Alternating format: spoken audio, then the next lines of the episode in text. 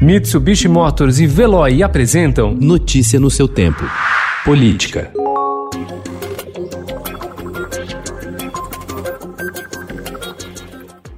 O juiz da Sétima Vara Federal Criminal do Rio de Janeiro, Marcelo Bretas, aceitou denúncia contra 26 pessoas por suposto envolvimento em esquema que teria desviado entre 2012 e 2018 151 milhões de reais de recursos repassados pela Receita Federal ao Sistema S do Estado, o SESC, SENAC e FEComércio, por meio de contratos fictícios de advocacia. A Força Tarefa da Lava Jato do Rio de Janeiro investiga ainda suspeita de desvios de outros 204 milhões milhões de reais pelo esquema.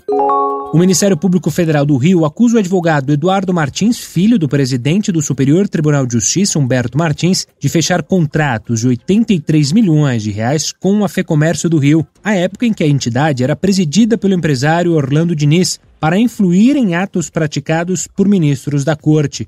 Eduardo é um dos 26 denunciados pelo Ministério Público Federal no esquema de pagamentos a escritórios de advocacia que teria desviado 151 milhões de reais do Sistema S do Rio.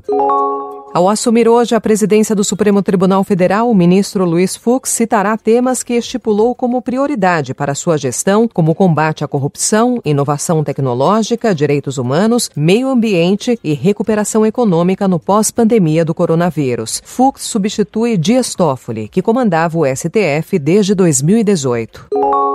Além de pagar pequenas obras, festas e eventos em bairros da periferia, vereadores também usam o dinheiro das emendas com entidades sociais. Cerca de um quinto da verba gasta na última legislatura bancou oficinas de dança, cursos de capacitação profissional, trabalhos de assistência para parte da população sob algum tipo de vulnerabilidade e repasses para organizações que prestam serviços nas áreas de saúde e educação.